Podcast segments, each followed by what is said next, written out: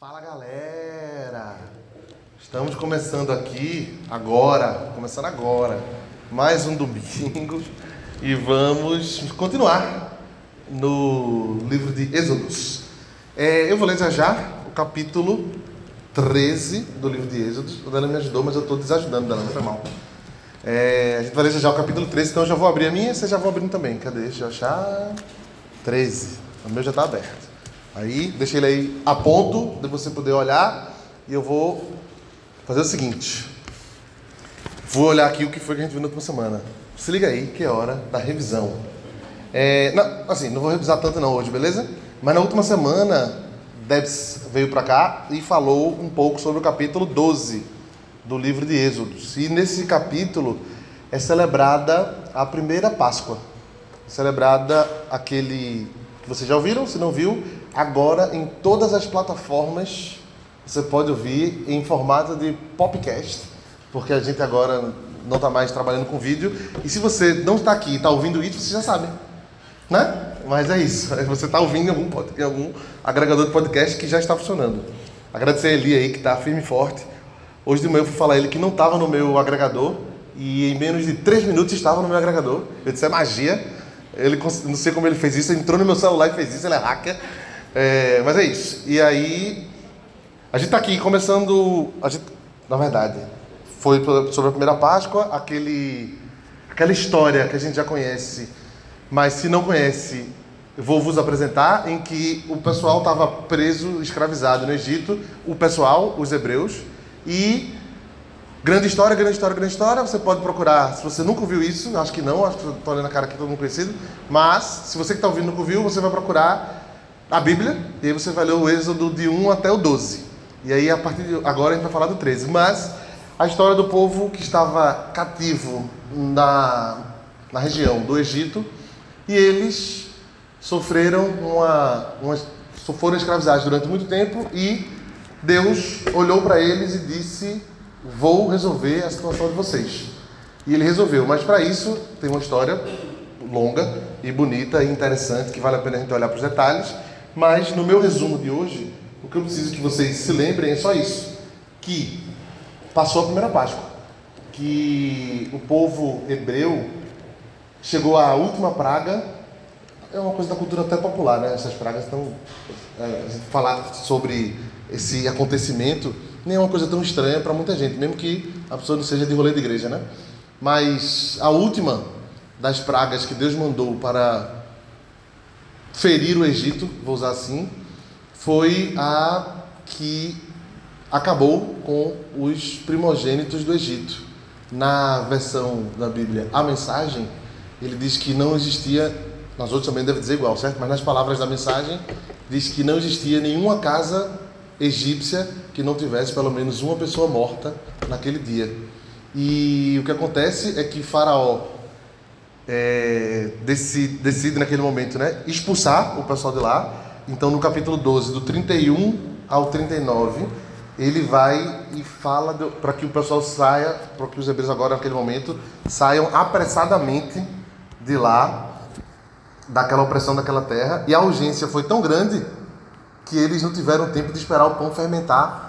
Que para você que cozinha, que não sou eu, você deve saber que o tempo do pão fermentar é quanto depende do pão, né? Mas é, quem, alguém sabe algum valor? Não, eu só sei um. Que foi o que o vídeo do YouTube do moço ensinando a fazer pão me ensinou essa semana, certo? Eu fui descobrir quanto tempo demorava. É uma hora, mais ou menos. Então, eles não podiam. Segundo a René, ele falou no vídeo que era 18 segundos. Eu disse, que pão é esse que ele está comendo, né? Aí fui procurar a receita de pão. E aí tudo era cerca de uma hora. Mas é isso. Não sei o que ele quis dizer com 18 segundos, beleza? Mas, é, o tempo de uma hora. E eles, após mais de 300 anos de escravidão, eles não puderam esperar uma hora para se livrar daquilo e pegaram o pão assado sem fermento para não ter que esperar nem sequer mais uma hora naquele inferno que eles estavam vivendo e eles foram embora. E aí começa o capítulo 13 que a gente vai ler agora, beleza? Eu acho que eu vou ler todo, são 20 versículos. Débora, pelo que me disse, leu o capítulo 12 todo na semana passada, vai até o 51. Leu todo ele? Oi? Ah, certo, beleza. Porque eu fiquei assim, caraca, aí tá certo, viu? O pessoal tá, tá, tava disposto. Mas então é isso, vamos ler o capítulo 13. Diz assim, eu vou ler na versão NVT. Então se você quiser dar aí o ajuste de versão do seu aplicativo, nova versão transformadora. Isso. Ele diz assim, capítulo 3, verso 1. O Senhor disse a Moisés: Consagre a mim todos os primogênitos, os primeiros filhos, homens de, dos israelitas. O primeiro filho de cada família e a primeira cria dos animais me pertencem. Então Moisés disse ao povo: Este é um dia a ser lembrado. Fico isso na cabeça. É o dia em que vocês deixaram o Egito, onde eram escravos. Hoje, o Senhor os tirou de lá pela força da sua mão poderosa. Lembrem-se de não comer coisa alguma com fermento Verso interessante, agora, 4. Nesse dia, no mês de Guarda essa informação, vocês foram libertos. Depois que o Senhor os fizer entrar na terra dos cananeus, dos hititas, dos amoreus, dos heveus e dos jebuseus, celebrem esta cerimônia nesse mesmo mês a cada ano. Ele jurou a seus antepassados que lhe daria essa terra, uma terra, na versão que quase todo mundo que conhece esse texto conhece, que manam eu, leite e mel, exatamente. Na minha diz que produz. É, que produz leite e mel com fartura. Muito melhor manam, que é um verbo que a gente só vai usar nessa frase e nenhuma outra, né? Quem é que. Mas beleza. É uma terra que manam leite e mel, diz o verso 5. Vamos verso 6. Durante sete dias vocês deverão comer pão sem fermento. No sétimo dia, façam uma festa ao Senhor. Comam pão sem fermento nos sete dias. Nesse período, não deverá haver nenhuma comida fermentada, nem a mínima quantidade de fermento dentro do seu território. Tá, cagota, tá vendo? Oito. No sétimo dia, cada um explique a seus filhos. Hoje celebro aquilo que o Senhor fez por mim quando saí do Egito. Esta festa anual será um sinal visível para vocês, como uma marca gravada na mão ou um símbolo colocado na testa um parênteses aqui, que esse negócio de marca na mão e, e símbolo na testa é uma coisa muito forte para a cultura judaica, né? Vocês já viram aquela, alguém, é, um judeu ortodoxo, que ele usa nos braços uma fita, aqui no braço direito, e aqui, aqui naquele, na indumentária dele, no que que é pequenininho, mas no cabelo e tal, depende se for dia de festa, ele bota uma caixinha presa aqui na testa, que é onde tem a lei de Deus ali. Tem um, na verdade, eu não lembro exatamente agora qual é o verso, qual é o trecho, mas tem ali, e na fita está escrito também um pedaço da lei de Deus, que é para levar no braço e na testa, remetendo a esse momento de êxodo, né? Então eles andam com isso momento. Oi? O quê? Ah, talvez seja, né? Faz sentido. Escuta Israel, teu Deus, o Senhor teu, é o único Deus, tal, tal, tal. É, certamente. Mas, a confirmar, hein? Não fique acreditando na gente. Nem mim, nem Pablo. Procura aí se o chamar que chamar essa, essa, esse dito, né? Da, que ficou, ficou, muito famoso, os judeus usam muito tal, tal que é escuta Israel, teu Deus é o único Deus, não terás outro Deus diante de ti, e aí segue. E aí eu não lembro mais onde estava que verso, mas vou ler o 8, tá? No sétimo dia, cada um explica, isso aqui eu já li, então vou ler o 9. Essa festa anual também já li, vou ler o 10. Portanto, cumpram a ordem de realizar a festa a cada ano da data estabelecida. É isto que farão quando o Senhor cumprir o juramento dele a, se, a seus antepassados quando ele lhes der a terra onde hoje vivem os cananeus, apresentem ao Senhor todos os primeiros filhos homens e todos os machos das primeiras crias, pois pertencem ao Senhor. Para resgatar a primeira cria dos jumentos, entregue ao Senhor como substituto um cordeiro ou um cabrito. Caso não resgatem o animal, terão de quebrar o pescoço dele. Quanto aos primeiros filhos homens, será obrigatório resgatá-los, beleza? Faz sentido. No futuro, seus filhos lhes perguntarão: O que significa tudo isso? E vocês responderão: Com a força de sua mão poderosa, o Senhor nos tirou do Egito, onde éramos escravos. O Faraó se recusou teimosamente a nos deixar sair, por isso o Senhor matou todos os primeiros filhos homens na terra do Egito, e também os machos das primeiras crias dos animais. É por isso que hoje sacrificamos todos os machos das primeiras crias ao Senhor mas sempre resgatamos os primeiros filhos homens. Essa cerimônia será como uma marca gravada na mão ou um símbolo colocado na testa. É uma lembrança de que a força da mão poderosa do Senhor nos tirou do Egito. Vou dar um pulo para o verso 20, certo? O povo saiu de Sucote e acampou em Etã, à beira do deserto. O Senhor, outra parte muito conhecida, né? O Senhor ia adiante deles, Durante o dia, guiava-os com uma coluna de nuvem e durante a noite fornecia luz com uma coluna de fogo. Isso permitia que caminhassem de dia e de noite. Último verso. E a coluna de nuvem não se afastava do povo durante o dia e nem a coluna de fogo durante a noite. Vamos orar mais uma vez. Senhor, muito obrigado pela tua palavra que chegou até a gente. Muito obrigado porque o Senhor cuidou, o Senhor foi cuidadoso ao longo de tanto tempo para que essa mensagem chegasse até nós. Que a gente consiga ouvir tua palavra, ler tua palavra e meditar nela. E que essa palavra em nós gere mudanças, que o nosso coração seja transformado de glória em glória na imagem do nosso Senhor Jesus. E pedimos isso então te pedimos que acalme nosso coração, dê paz na nossa mente, para que a gente possa, ao refletir nela, nos tornemos mais parecidos com o Senhor. Em nome de Jesus, já te agradecemos. Amém. Então, o capítulo 13, que é o de nós hoje, é o que nós vamos usar, que eu, eu até escrevi aqui que o texto base é Êxodo 13, talvez 14. O verso 13, talvez o 14. Desculpa, o capítulo 13, talvez o 14 nós estamos andando neles hoje, certo? Embora eu não tenha lido, eu acho que eu vou mencionar algumas coisas sobre o Mar Vermelho, que está, a passagem em si está no capítulo 14, certo? Aí o capítulo 13 ele inicia com uma ordem, ele diz assim, verso 2: Consagra a mim todos os primeiros filhos homens dos israelitas, o primeiro filho de cada família e a primícia dos animais me pertencem ele começa com essa ordem de consagre a mim os primogênitos. E logo em seguida ele continua: Este é um dia para ser lembrado. Certo? Ele vai lá e diz: Esse é um dia para ser lembrado.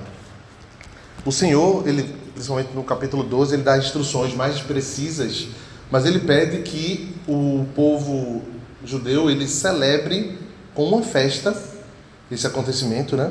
Ele dá as instruções, como eu disse, detalhadas no capítulo 12 e essa festa, nessa festa, nas instruções do capítulo 12, que a gente não vai ler o finalzinho do capítulo 12, eles vão fazer várias coisas, né, carregadas de simbologia. Eles vão é, pegar, sacrificar alguns animais, vão fazer isso, vão fazer aquilo, tal, tal, tal. Vão falar algumas coisas, mas o mais importante é que eles vão falar quase toda hora, nas instruções diz isso, e a partir daqui de Êxodo, é, é extremamente recorrente, quase cansativo, a quantidade de vezes que você vai ver os escritos da Bíblia falar e lembrar que eu sou o Senhor que te tirou do Egito com mão poderosa.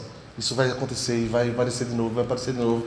E ele diz que nas festas, uma vez por ano, eles têm que fazer uma festa, pegar os primogênitos dos animais, matar, pegar o próprio primogênito, e aí ele diz: aí vocês vão ter que resgatar esse primogênito, certo?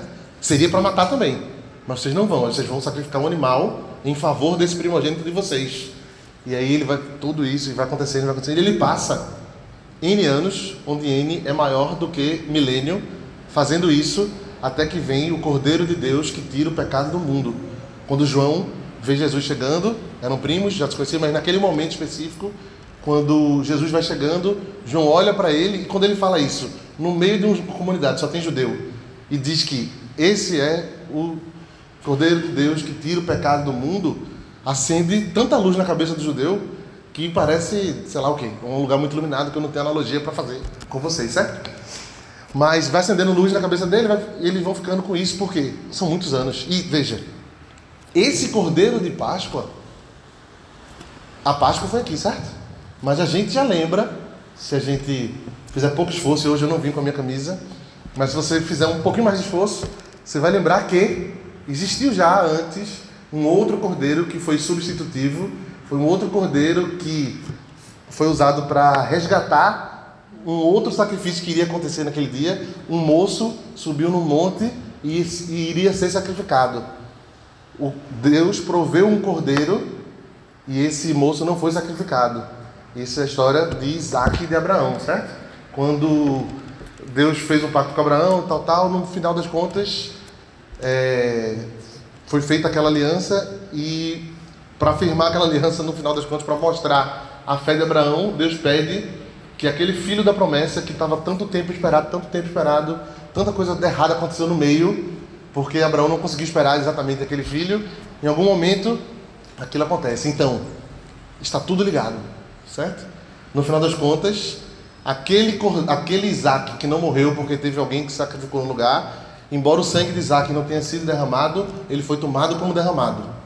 Os filhos de Faraó, os filhos do Egito, né, inclusive de Faraó, tiveram sangue derramado, eles eram os primogênitos, e quando houve a primeira Páscoa, os cordeiros primeiros vão ter que morrer. Então, gente, toda a história judaico-cristã está impregnada com a história de um cordeiro que tira o pecado, ou um cordeiro que salva na última hora, ou um cordeiro tal, tal. E tudo, no final das contas, estava apontando para o cordeiro que de fato morreu e de fato se entregou e teve o sangue derramado naquele momento.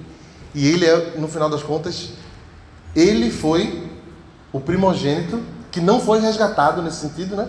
Ele de fato sofreu o sacrifício para que a gente fosse resgatado. Então, para que nós não pereceremos, não pereçamos, sei lá, eu não sei conjugar verbos, mas que a gente não pereça, é, um cordeiro foi sacrificado e esse cordeiro foi Jesus.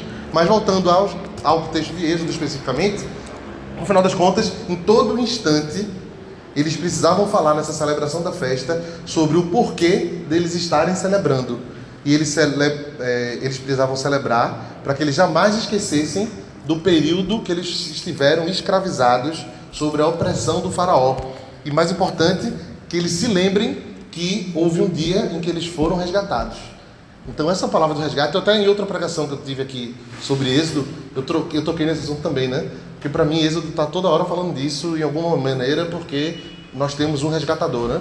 Então, no final, sempre voltamos para isso. Mas, houve uma. Eu fiz uma leitura nesses dias, e obrigado ao Eugene Peterson pela versão da mensagem Enquanto eu li essa semana e não tinha, nunca tinha percebido algo que estava lá escrito. Na versão que a gente usa em geral não tem, mas alguém que se ligou diz assim: Eu vou botar uma palavra aqui que vai acender na cabeça das pessoas de agora. Porque quando naquela época se falava essa palavra, todo mundo entendia do jeito que ela estava, que é o seguinte, versos 4 e 5. Diz assim: Cadê o 4? Meus olhos já não estão. Aqui. Ele diz assim: Neste dia, no mês de Abib, vocês foram libertos, depois que o Senhor. Foram libertos. Depois que o Senhor os fizer entrar na terra dos cananeus, tal, tal, tal, tal, tal. Esse mês de Abib, para mim não faz sentido nenhum. Acende alguma luz você?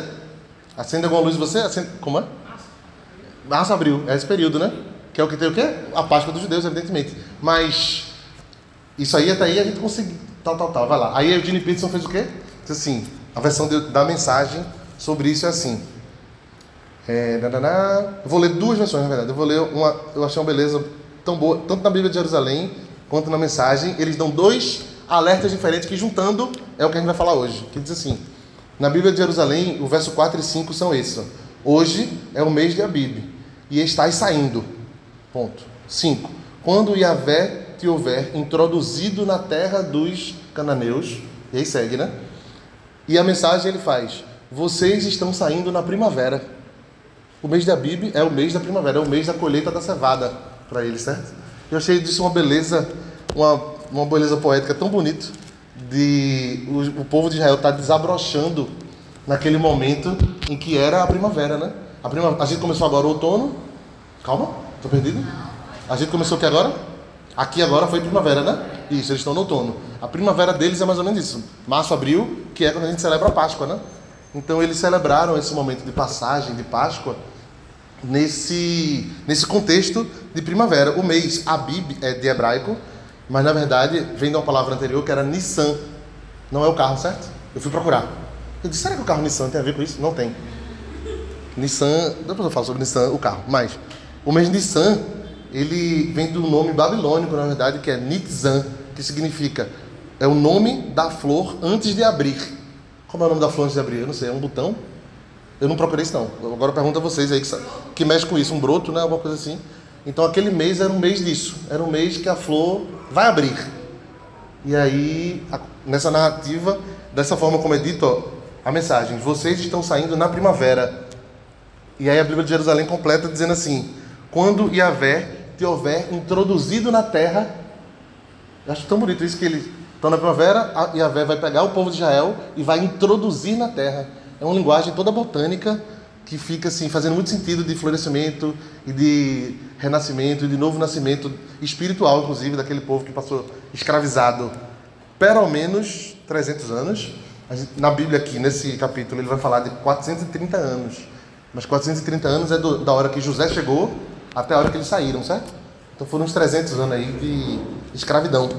Então, após esse longo inverno de escravidão, veio a primavera da libertação.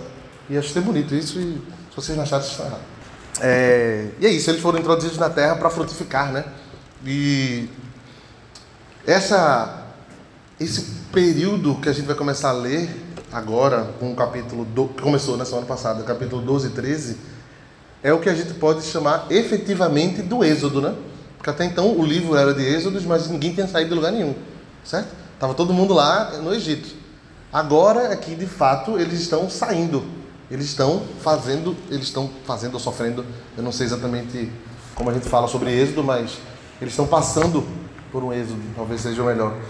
E essa marcha, eles dizem no final do capítulo 12, o verso 51 diz assim: Naquele mesmo dia, o Senhor tirou os israelitas da terra do Egito como um exército. Então eles andaram a partir daquele momento, quando a bambu virou, aquela loucura, os primogênitos morreram, o faraó acorda durante a noite e diz: Nessa mesma noite vocês vão ter que ir embora daqui. Eles pegam os, os pães sem fermento e saem correndo. E eles começam agora a andar no deserto. Eu imagino que eles imaginavam que isso ia durar quanto tempo? Eles acharam que ele está tirando a gente daqui e é isso, né? Na porta ali, quando a gente sair, é Egito.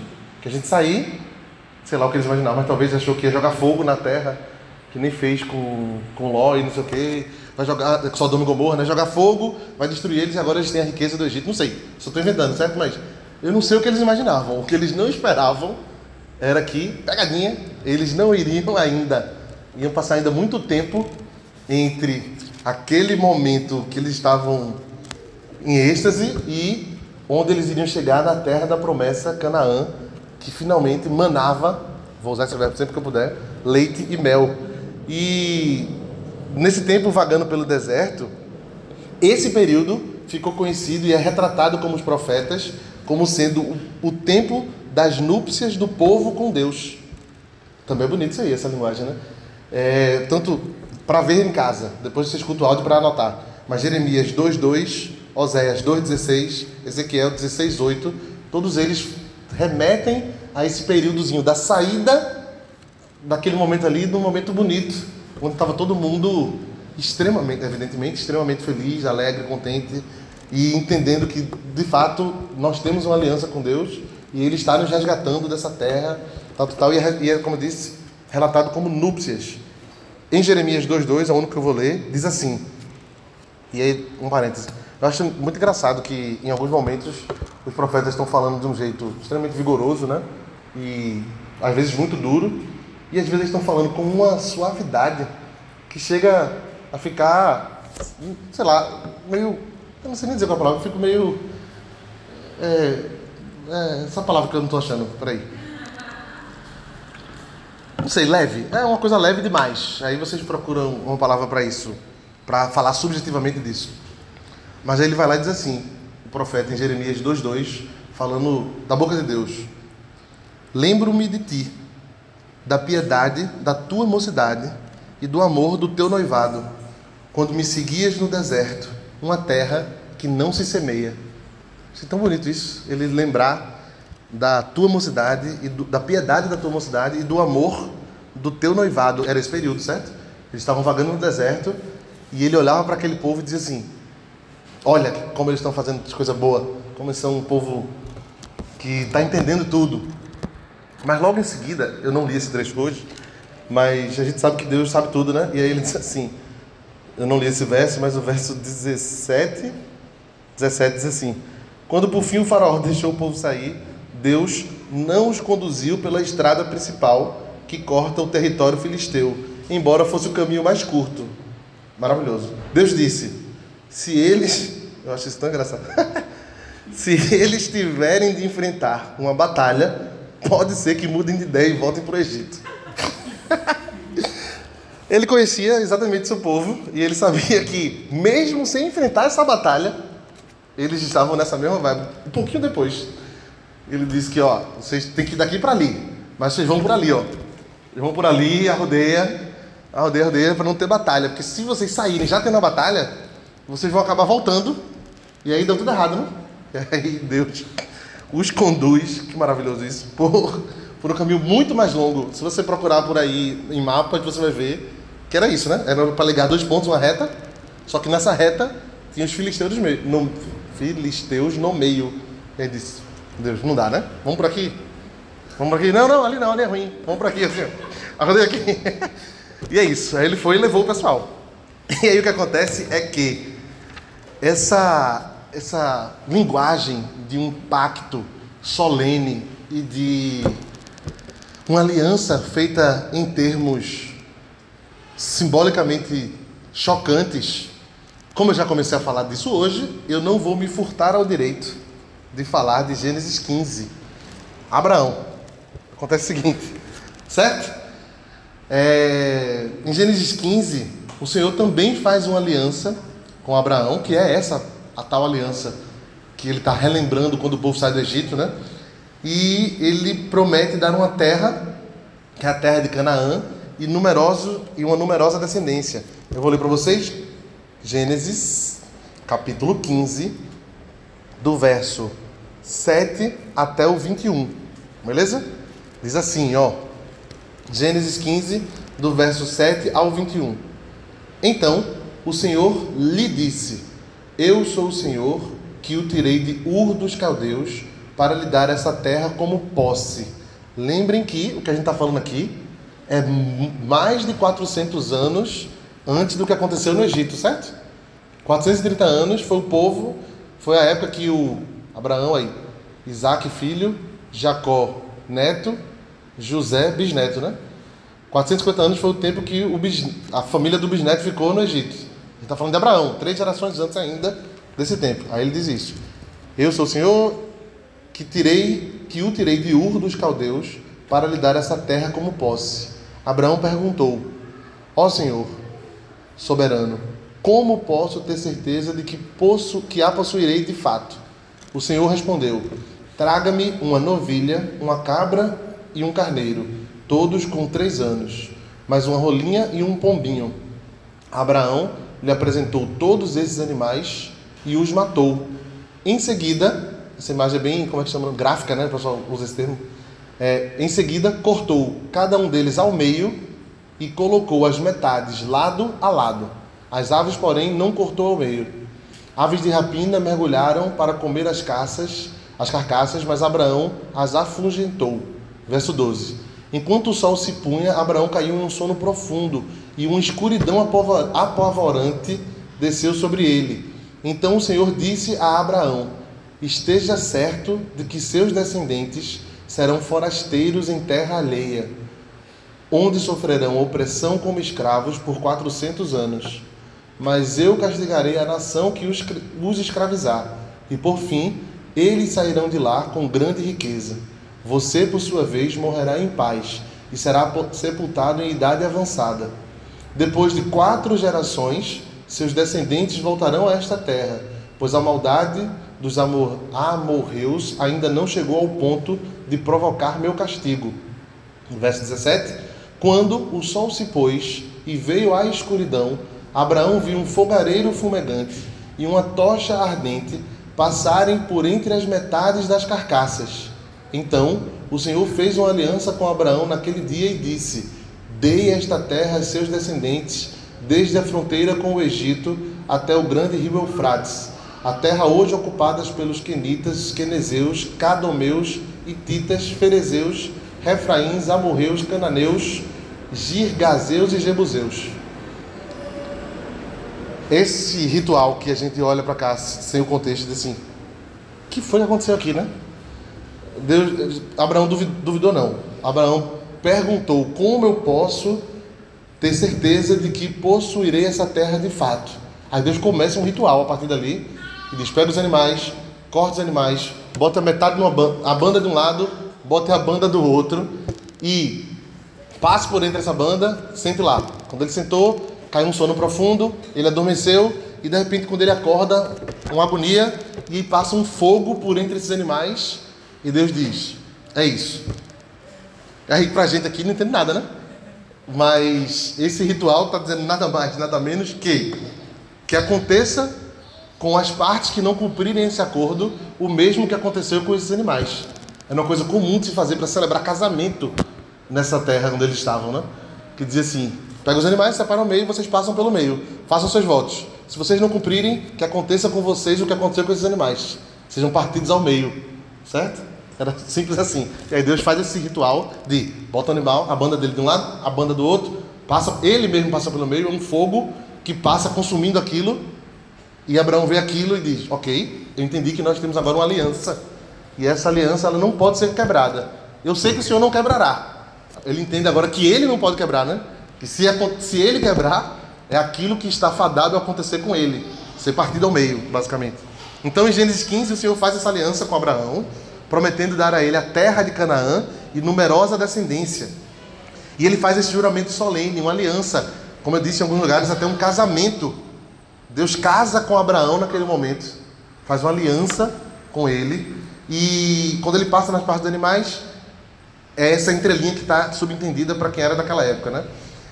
E aí o que acontece é, 450 anos depois do bisneto de Abraão ter entrado no Egito, eles saem do Egito. Só que quando eles estão saindo, no capítulo 14, que a gente não leu hoje, não vai ler, vou deixar para a próxima pessoa que for falar, acho que é Pablo. É Pablo? Né? Não? É, não sei, a gente vai ver isso aí, mas. É, no capítulo 14, é falado sobre a travessia do Mar Vermelho, em que nessa noite, Faraó, na noite de Páscoa, tudo aconteceu de uma vez só, viu? Isso aí é, é um momento de algumas horas, né? Que é o pessoal, os judeus botaram nos umbrais das portas o sangue do cordeiro, o anjo passou, todos os primogênitos do Egito morreram. O faraó vê isso, manda os egípcios saírem. Os egípcios saem. Nessa mesma noite, o faraó diz assim: que que foi que eu fiz? Eu deixei esse povo embora, meus escravos, vamos atrás deles. Pegando não sei quantas carruagens do melhor, da nata, da elite do soldado deles, da, do exército do, do Egito. E ele disse assim: vamos atrás deles de novo e vamos puxar de volta todos esses escravizados de volta. E aí eles saem. E quando eles saem, acontece, mais uma vez, na história desse povo, uma coisa, é, um ritual solene e que a gente não consegue entender que é Deus com Abraão abriu os animaizinhos aqui, bota esse animal aqui, Abraão vai lá, ele mesmo fez, botou um animal do outro, botou um animal do outro lado e fez, né? Dessa agora Deus abriu o mar e disse assim: pode abrir aí, pode botar a mão para cima que o mar vai abrir e vocês vão andar por terra seca para mostrar que existe uma aliança com esse povo. Eu acho isso uma coisa que é, meu Deus, para que tudo isso? E ele fez tudo isso para mostrar a eles, para eles não terem dúvida de que aquela aliança que era feita com Abraão, de que a terra de Canaã seria deles e que a descendência seria numerosa, que no final das contas, que o povo de Deus seria mais, é, seria um infinito enumerável, seria tão grande que a gente não ia conseguir contar. Ele foi lá e fez de novo. Diz assim: ó, a travessia do Mar Vermelho por uma terra seca, né? Porque você podia atravessar com barco, né? Mas a travessia do Mar Vermelho por uma terra seca, ela representou mais uma vez um compromisso significativo de Deus com o seu povo, um compromisso com a libertação e com a proteção de Israel. Deus libertou e os protegeu. Para o próximo capítulo, sendo os próximos capítulos, ou não, tem o capítulo 14, que é isso acontecendo, sendo relatado pedaço a pedaço, e no final a gente vai ver que abre-se o mar, passa o povo hebreu, e o exército decide ir atrás deles e Deus gera uma confusão entre eles, as rodas atolam, eles ficam perdidos no meio e quando todo mundo dos hebreus sai, Deus manda Moisés levantar a mão de novo e o mar fecha com todos os os principais lá do exército de, do Egito, né? Deus prometeu a Abraão uma terra como herança. E no final das contas, a, a travessia do Mar Vermelho por terra seca foi um grande símbolo e um passo em direção ao cumprimento dessa promessa.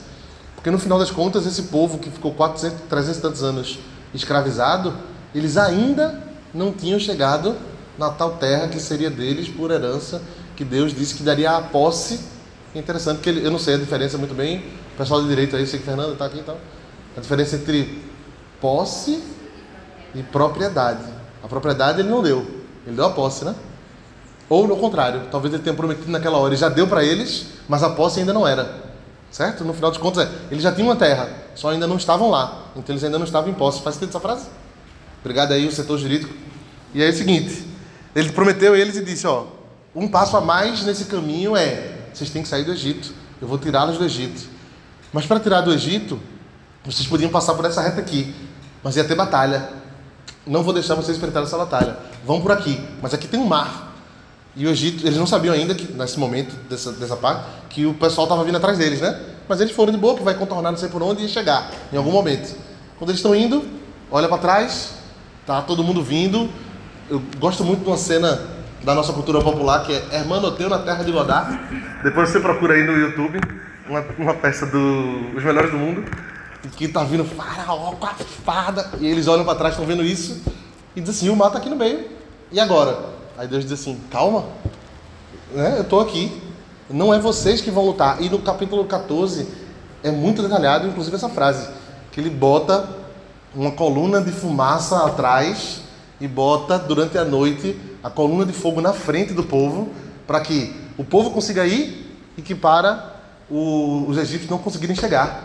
Então tá tudo ali, a, a batalha está sendo travada pesadamente. Só que os hebreus não estão fazendo nada. Só estão indo, entendeu?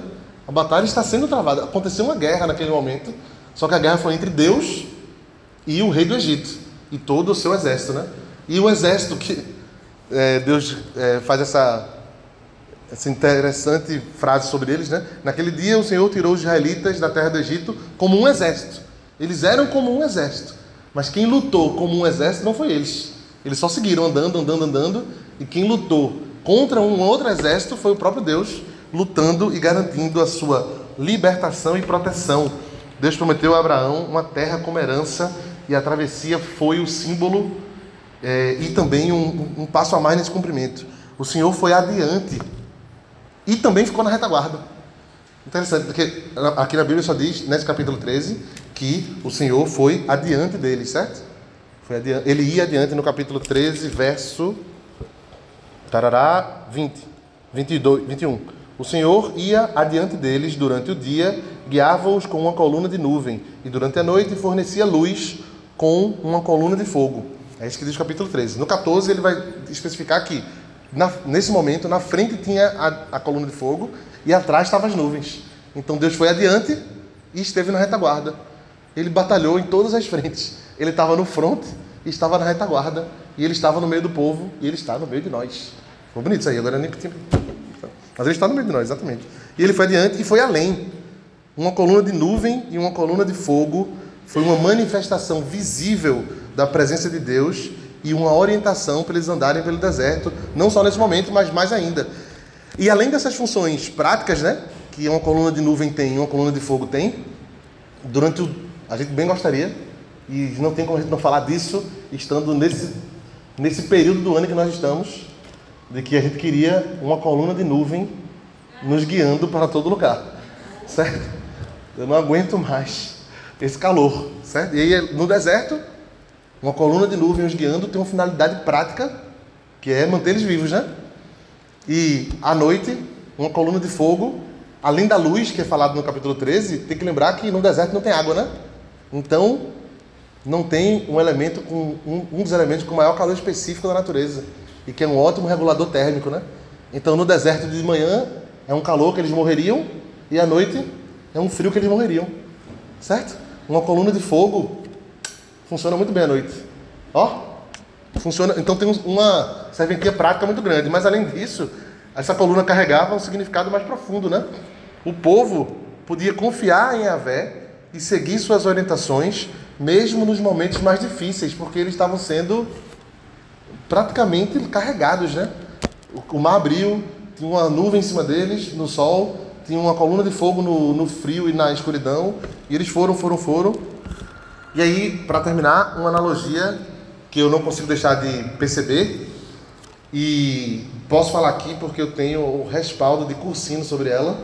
Quando eu fui ver as notas dele sobre aquele estudo de Êxodo, ele fazia uma analogia parecida com isso aqui, que diz que, no final das contas, o Senhor se, ergue, se ergueu sobre o povo para guiá-los. Diferente do que Faraó fez, que ele se ergueu sobre o povo para impor trabalhos pesados sobre eles. Né? O Faraó era o rei que se erguia sobre o povo e ia adiante, fazia, estava lá toda hora presente.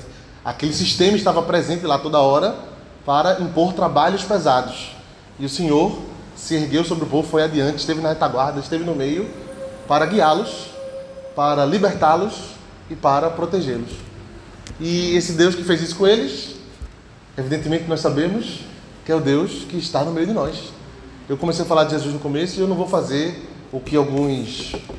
É, como é que é? O pessoal da pregação expositiva que gosta de fazer analogias diretas, como é o nome disso? Não. Cristo está sendo, que eu espero que esteja sendo. Mas eu disse assim, o pessoal faz depois umas analogias diretas, né? Que a coluna de fogo era não sei o quê. Eu vou deixar. Não, tem um nomezinho para isso. É analogia, acho que é, é uma interpretação analógica, não vamos fazer analogia. Não. Tem outro nome para isso. Depois a gente vê no Google e, e bota aí, né? Mas eu acho que para mim fica óbvio que é o mesmo Deus, né? Se é o mesmo Deus, a gente não precisa fazer essas analogias para saber que o Pai de Jesus é quem fez isso. E o Jesus que era judeu e que, como eu disse, passou tanto, tanto, tanto tempo vivendo isso. E é constrangedor sempre que a gente vê quase tudo sobre Deus. Mas por outro lado, e se você tiver o coração estiver no momento saudável, você não vai ficar nesse constrangimento no sentido limitador ou entristecedor, né? É constrangedor porque você vê a grandeza das coisas que ele faz e das grandes obras, da grandeza das boas obras de Deus na salvação. Isso é constrangedor. Mas por outro lado, isso não é. A gente não fica constrangido no sentido de triste, né? No sentido de, caraca, fica com vergonha disso. Não é. É constrangedor, mas é animador. Você diz assim, é a, é nesse contexto, é a esse Deus que eu acredito e que é o Pai de Jesus que fez tudo isso. E essa semana eu, eu, tenho, eu tenho excursões rapidíssimas pelo Instagram, né? Então, essas últimas semanas até tem sido mais, mas a semana abri tal, tal, e tinha, acho que foi a primeira ou segunda imagenzinha lá, eu já parei porque eu fui já procurar informações sobre isso. Marcondes, que eu nunca soube o nome dele, Soares não, como é Marcondes? Dedé, pronto. Marcondes postou uma foto, que eu disse assim, computação gráfica, né? Isso aí é computador, o nome disso aí é computador, Rogerinho. Eu pensei, né, uma, uma imagem lá, que era uma nuvem e um bocado de raio, né, tal, tal. E aí ele, ele falou uma frase muito bonita sobre isso. Procure lá no Instagram de Marcondes e veja, mas era meio que mostrando como, tipo assim, essa, essa grandiosidade das coisas que Deus é capaz de fazer, né? E eu tenho quase certeza que ele fez alguma analogia com isso, do deserto, tal, tal, tal. Eu fiz isso aí, não é computação gráfica? Marconi está caindo em fake news, vou olhar aqui. Aí fui procurar e, ó, não é, rapaz. Quer dizer, aquela imagem tinha computação, beleza? Aquele ali estava exagerado. Mas tem algumas erupções de vulcão que, se você está na internet, erupção, vulcão, raio. Foi assim que eu achei, certo? Erupção, vulcão e raio. E aí você vai ver um negócio assustadoramente como aquilo pode existir nessa terra e essa terra ainda existir, né? Que é uma coisa gigantesca, assim, de nuvem, de, de lava e de poeira saindo. E eu não sei porquê, eu até li porquê, mas deixo aí para Léo depois, que é geólogo, falar sobre isso. Mas, de alguma maneira, aquilo, por ser tão alto, atinge um ponto da atmosfera, que é raio, raio, raio, e aí é uma cena extremamente é, terrível e temível. E eu fiquei imaginando, é mais ou menos aquilo ali que devia estar acontecendo com eles, né? É uma nuvem de poeira enorme e dentro, de cima a baixo, raio andando por dentro dela, de um lado para o outro, de cima para baixo, de baixo para cima. E é uma imagem que eu fiquei com ela assim para dizer assim: é isso, né? A gente está vendo isso hoje acontecendo aí. Se você vê um, um, vulcão, pode acontecer isso, tal, tal. E Deus que pôde fazer isso naquele vulcão, ele pôde fazer isso num momento muito especial da história da salvação. Porque se no final você entender bem, como eu estava dizendo, Jesus é o Cordeiro de Deus que tira o pecado no mundo por causa dessa Páscoa. Porque senão ele podia ser a andorinha de Deus, entendeu? Ele só é o Cordeiro de Deus que tira o pecado do mundo por causa daqueles cordeiros da Páscoa de Êxodo, né? Porque a analogia que João fez foi com isso a história daqui. Certo? Então, aquele momento e todos esses anos, 450 anos de escravidão, não sei quantos anos, 40 anos no deserto, e tempos e tempos e tempos, e rei Davi, e todo mundo acontecendo, tudo aquilo que aconteceu, aconteceu para que Jesus pudesse ser chamado de o Cordeiro de Deus que tira o pecado do mundo. E quando a gente ouvisse isso, dissesse assim: Amém, é isso mesmo. Ele tira o pecado do mundo e que Deus era poderoso para fazer isso, também é poderoso para perdoar o pecado. E o que é mais difícil? Fazer um homem andar ou perdoar os pecados? Toma os dois. Para você não achar que é difícil. Ele vai lá e faz tudo.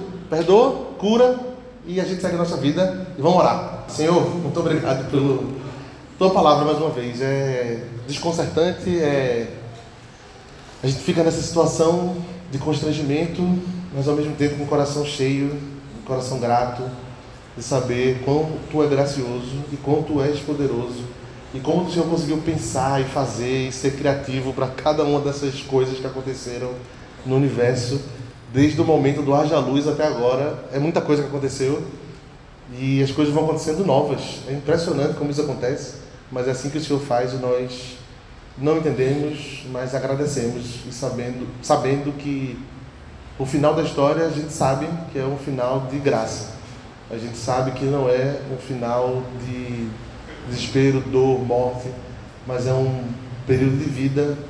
A gente sabe que essa esperança em Ti ela não será descumprida, né? O Senhor que prometeu a Abraão cumpriu. O Senhor que prometeu uma descendência numerosa a Abraão, estamos aqui. O Senhor que prometeu que o descendente dele é quem faria essas coisas. Então foi isso que foi feito em Jesus e nós agradecemos por isso.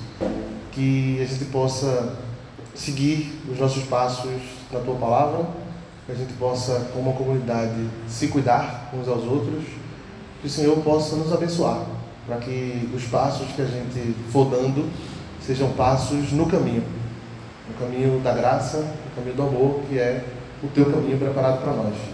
Agradecemos por tudo isso, em nome de Jesus. Amém.